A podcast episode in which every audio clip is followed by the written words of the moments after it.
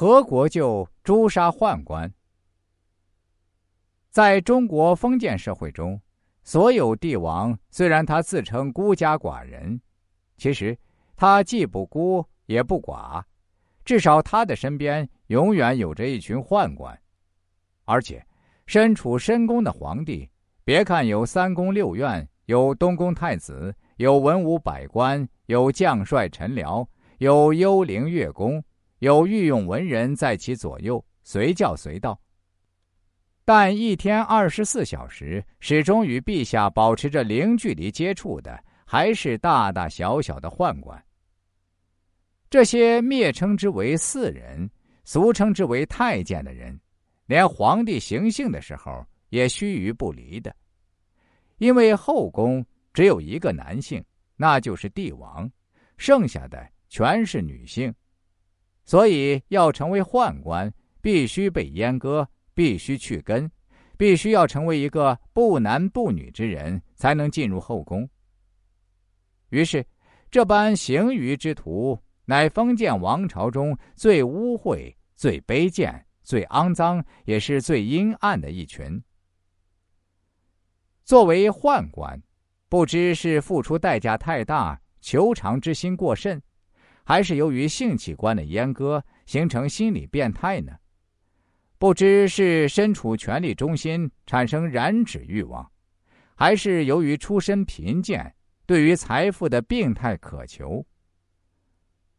宦官一旦得势、得志、得意，就会陷入罪恶的冤薮而不拔。宫闱斗争是帝国最高统治层面中最见不得天日的。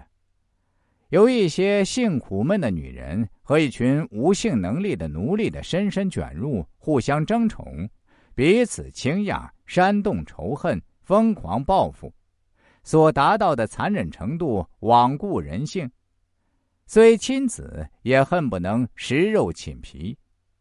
这种无声的罪恶，乃是黑暗中之至暗者。后宫里那些幻术。不男不女，不阴不阳，必定是一个心理变态者，也必定果乱天凡。由于他不能人道，全部的歇斯底里就表现在对于所有正常人的仇恨上。有些受宠的进士宠臣，虽然性器官还在，可能由于和这般阉人接触太多的缘故，也会熏染出可怕的太监心理。汉末的十常侍之乱，就是汉灵帝身边的十个太监对国政民生的祸害。常侍，即太监中的官，这些人掌握朝政，滥权肆虐，卖官卖爵，贪赃枉法，已经到了天怒人怨、举国同仇的程度。然而，在汉灵帝刘宏的庇护下，两次诛宦俱告失败。因为这位皇帝驾驴车，好嬉闹，开公事，做买卖，也喜欢玩裸奔，好淫乱，是一个不可救药的堕落分子，片刻离不开太监，甚至将时常侍之张让、赵忠比作自己的父母。刘宏在位二十年，是宦官在汉朝历史上最长的统治时期。